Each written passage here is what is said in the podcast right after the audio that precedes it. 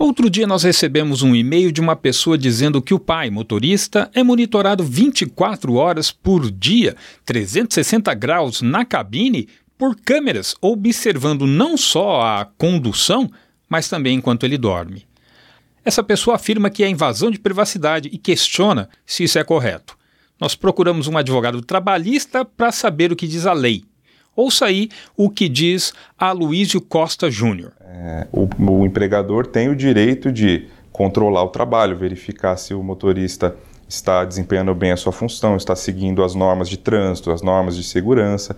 Então, uma câmera na cabine é, que capte imagens da prestação de serviços do momento em que ele está trabalhando, a princípio é permitida. O e-mail que recebemos informa ainda que na cabine tem um sensor de fadiga, com uma incômoda luz direcionada para os olhos do motorista, levando a lacrimejamento constante e com prejuízos à visão. Também perguntamos isso ao doutor Aloysio. Pela lei, o empregador tem que zelar pela saúde e pela segurança do trabalhador.